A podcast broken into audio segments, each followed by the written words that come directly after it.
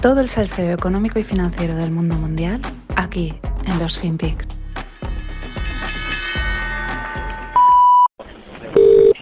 Hello. Good morning, it's Ben from GNI. Hello, mate. Hi there. Uh, these Taylor Woodrow. Yeah. I was, I was spoken to about five people. Uh, no one's really got any form of bumped into um, uh, another another buyer as well. So what I would suggest you probably do is... No, no, listen, listen, I've got to be honest with you. Yes? Please, let's not fall out. I fucking really do not want to be told No? that I can sell them through you and I can't fucking buy shares in this market. We- I do not want to be told that, Ben. Well, you can do on the book. No, come on, mate. No, come on, listen, this is a joke. I'll give, we're a penny and a... If this costs me money, right, I will be fucking fuming.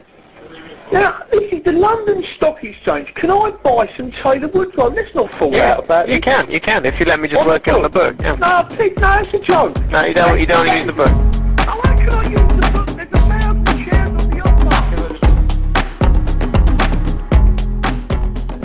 Hola no financieros, ¿qué tal? Arrancamos semana con esta conversación filtrada de entre, entre un broker y un trader. Esto también es mercado, no solo son maquinitas operando, sino un tío llama a otro y le dice, por favor, cómprame esto, eh, necesito que me lo compres, o te dice, no puedo meterlo en el libro. Y bueno, pues empieza a, a llorarle, ¿no? Luego la conversación sube de tono. Mañana os pondré otro corte más potente, más fucking, así se entiende, ¿no? Hay detallitos que no, porque entre que el audio es así, pues, mm, carraspeante y el acento, pero vamos, esto también es mercado, puro y duro, y hay que entenderlo que a veces estas cosas pasan y así se mueven muchos millones de, oye, cómprame esto, vale, y si te conoce, te lo compra, y si no, no te lo compra, y si no te lo compra, pues te lo comes y a explicárselo al jefe o hacer las maletas y a la calle. Y algo parecido a este audio eh, debe de estar sucediendo estos días en las mesas de trading de materias primas. ¿Por qué? Porque las subidas que están teniendo, pues el petróleo, sobre todo el gas natural, que está, sigue disparadísimo, pues está forzando a las grandes casas de, materias primas, las Glencore, las Tradifigura, etcétera, eh, pues a aumentar los márgenes. Les llaman los brokers y dicen, ponme más dinero, ponme más margin call. Por cierto, qué gran película. ¿Esto qué quiere decir? Pues que como operan con futuros, operan, no meten toda la pasta, porque los productos financieros estos son así. Cuando hay movimientos en el mercado muy fuertes, tanto al alza como a la baja, los brokers se cubren y dicen, méteme aquí más garantía, méteme más dinero de garantía, no vaya a ser que esto pete. Eso no quiere decir que les esté yendo mal. Si el mercado les está yendo a favor, pues simplemente ponen más pasta porque están ganando. El problema es si les está yendo en contra porque estaban cortos y esto está subiendo. Pero bueno, margin call, gran peli. Y continuando con esto, pues eh, estamos como la semana pasada, lo he dicho, el gas subiendo, el petróleo también. Eh, el gas es la tónica general. Ya lo comentaba Greg en el podcast, que ya estrenamos este fin de Stonks, Bola and Primas.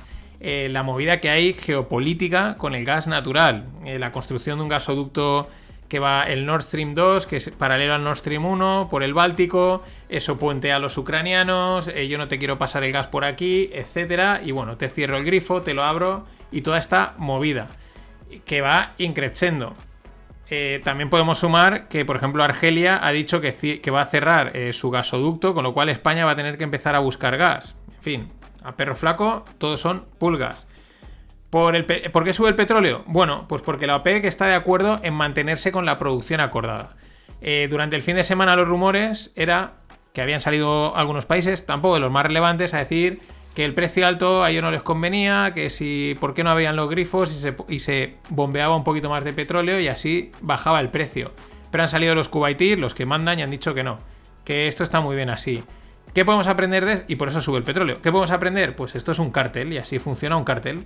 Y aquí el que más peso tiene manda y controla el precio y si quiere lo sube y si no lo baja según le interese. Son lecciones, lecciones así en primera plana de cómo, de cómo hacer un, un- un cártel monopolístico, por así decirlo. Y la triada energética la completa el carbón, la triada energética principal. Hay otras energías por ahí, pero hablamos de petróleo, gas natural y el carbón, del que también vamos escasos, si es que ya vamos escasos de todo.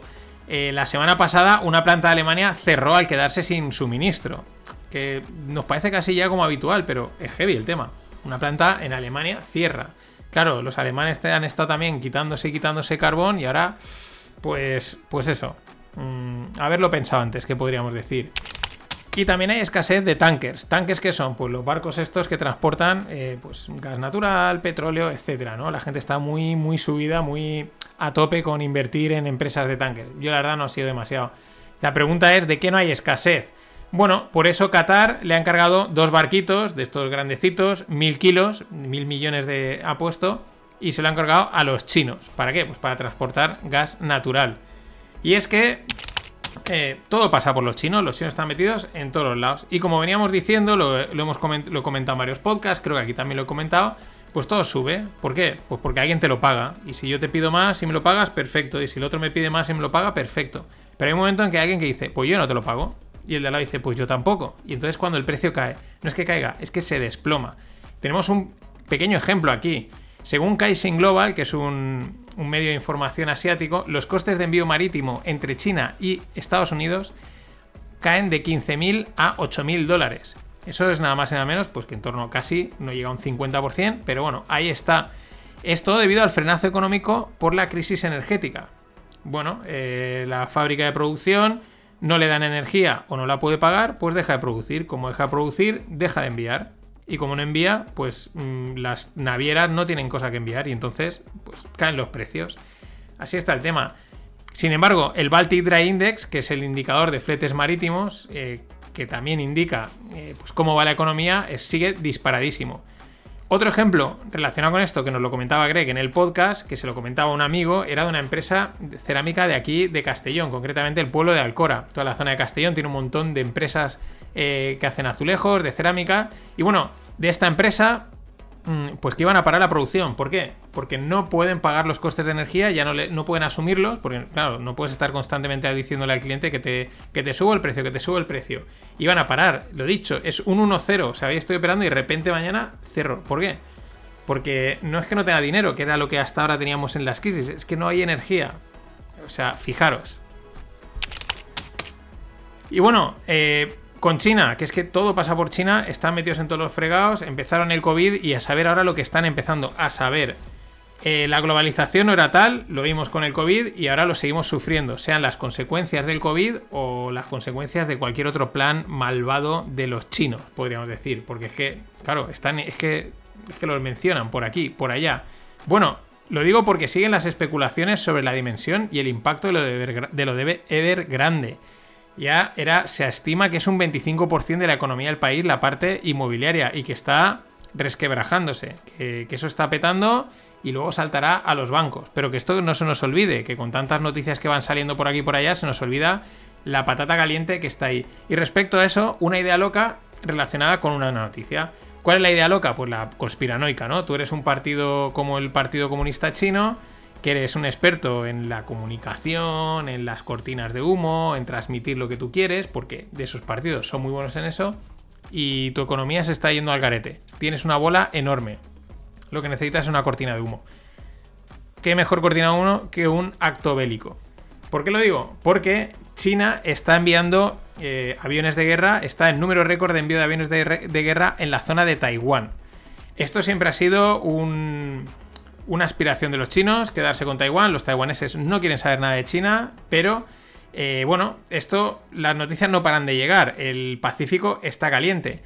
Recordemos que los taiwaneses son gente seria y, no y, que conocen muy bien a, sus parientes del norte y no se fían ni un pelo. Con el COVID lo clavaron, dijeron, ¿cómo? Enseguida cerraron y dijeron, no queremos saber nada. Y lo acertaron. Y llevan avisando y lo siguen haciendo.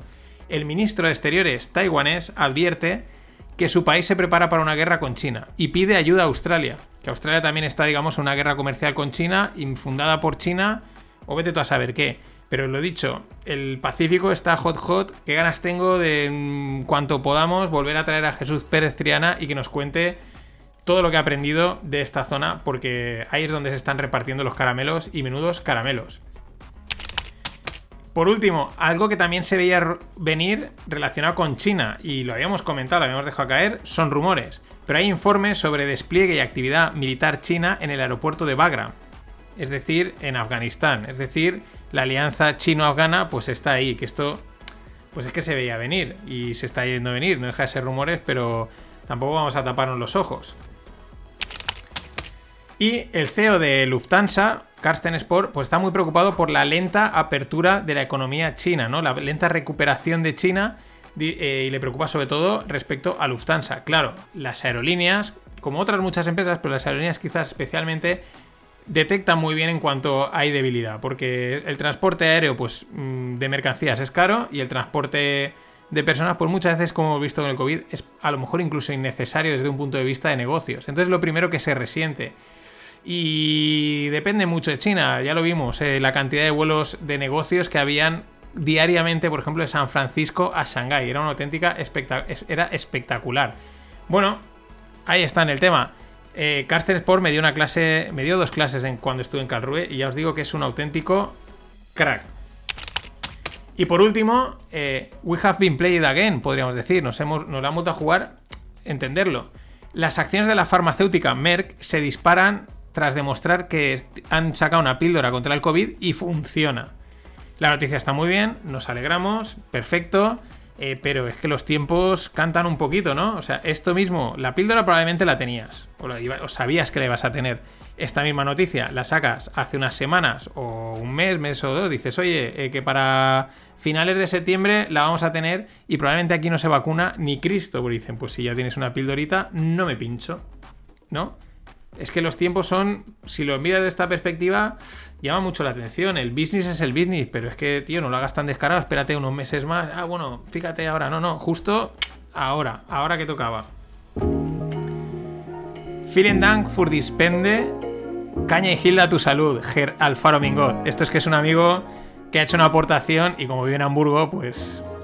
Vielen Dank, Ger Alfaro Mingot. saludo, Nacho.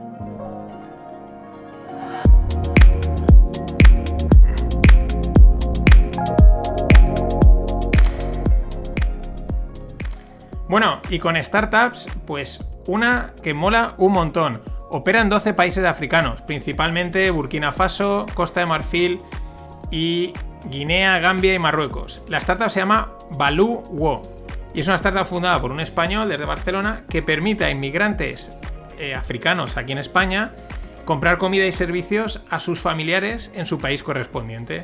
Además, lo utiliza, ya lo hemos dicho alguna vez, en, África el uso del móvil SMS y tal funciona un montón, sobre todo para pagos y un montón de servicios, y funciona todo vía SMS.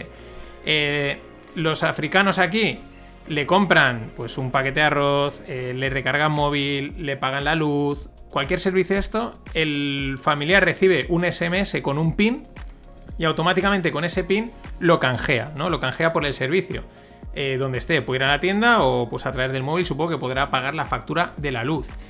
Eh, espectacular, está chulísimo, mola un montón, pero tiene también su parte curiosa. ¿Cuál es la parte curiosa? Que resuelve un problema, aparte de pues, ayudar a la familia y tal, ya vimos que había una startup parecida con Venezuela, pero resuelve una cosa aún más curiosa, ya no solo es el, oye, gente que necesita dinero, lo enviamos, no, es que los propios familiares no, confiaban en sus familiares. O sea, le enviaban la pasta y decían, es que, es que igual luego a saber en qué se lo han gastado. O sea, yo te envío el dinero para que compres un saco de arroz para comer, no para que luego igual te lo gastes en cualquier cosa, ¿no? Entonces, eh, esto quizás es una de las cosas que... Mm, una fricción que está resolviendo porque saben que el dinero que están enviando se está gastando en lo que toca y no en cualquier cosa. Que todos somos personas, ya todo dices, pues me voy a tomar una cerveza y y el arroz lo dejamos para otro día. Y en el tema cripto, Ray Dalio decía hace unos meses que era probable que el gobierno americano prohibiese Bitcoin. Eh, se basaba en lo ocurrido con el oro, que lo prohibieron. Bueno, pues de momento se equivoca. Mm, se equivoca, pues como al final todo el mundo, tarde o pronto, cuando hace predicciones se equivoca, no está mal, hay que ser valiente para hacerlas. ¿Por qué se equivoca? Porque el viernes saltaba la noticia bueno, Bitcoin pegaba un salto fuerte. ¿Por qué? Porque salía la, salía noticia que Jerome Powell, el de la Fed, decía que Estados Unidos no tiene planes de banear, de prohibir a las cripto. Bien, entonces la pregunta es, ¿esto es bueno o, o malo para las cripto? Porque claro, no prohibirlo, decir, no vamos a prohibirlas como han hecho los chinos, quiere decir dos cosas. Una, que no les preocupa nada, eh, si Bitcoin y si Bitcoin era la moneda que nos liberaba, nos daba independencia, libertad y a los yankees, a los que mandan, imprimen dinero, no les preocupa, pues o ellos se pierden algo o el resto se pierden algo. La segunda cosa, eh, si no la prohíben es porque la van a regular y la pueden regular todo lo que quieran, lo cual es casi peor. Es casi peor. De hecho, hay un avance ya de que, bueno, anuncian de que tarde o pronto eh, todas las criptomonedas se van a tener que someter al tema del lavado de dinero, lo cual es lógico. Entonces, bueno, mm, una noticia que ha servido a los que mueven el mercado pues para meterle pasta y subirlo, pero que tiene una interpretación doble. Puedes verlo por un lado bien, oye, lo regulan, las va a poder gastar la gente, pero al mismo tiempo, si las regulan, si las pueden intervenir, pues ya dejan de ser el motivo original que tenían. Pero si te las prohíben, pues no las puedes gastar en ningún lado. Mm, es esa disposición, esa disquisición que hay ahí. De todas formas, si algo no se le puede negar a toda la comunidad cripto fanática, no a la, sensata, sino a la fanática, es su motivación. O sea, tiene una motivación, su capacidad de pensar en positivo y de, sobreponerse a un panorama que cada día dista mucho más de la utopía cripto que han vendido y siguen vendiendo. Y esto lo digo porque no estamos en octubre. Ah, que creías que estábamos en octubre. No, no, no, estamos en October. Sí, sí, up, de arriba. October. Eh, sí, esta es la, que se han inventado. Esto no es ni una narrativa, ¿no? Es para intentar motivar a la gente. Sí, sí, octubre es October, ¿no? Es como, ¡buah! Mm, venga, saca este titular. ¡Buah, qué guay! Sí, October, me hace gracia. Es una mezcla entre meme divertido y algo auténtico lamentable. Bueno, eso ha sido todo. Hasta mañana.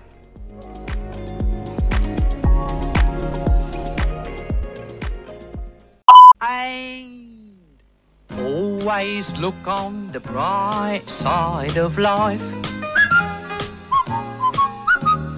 Always look on the light side of life.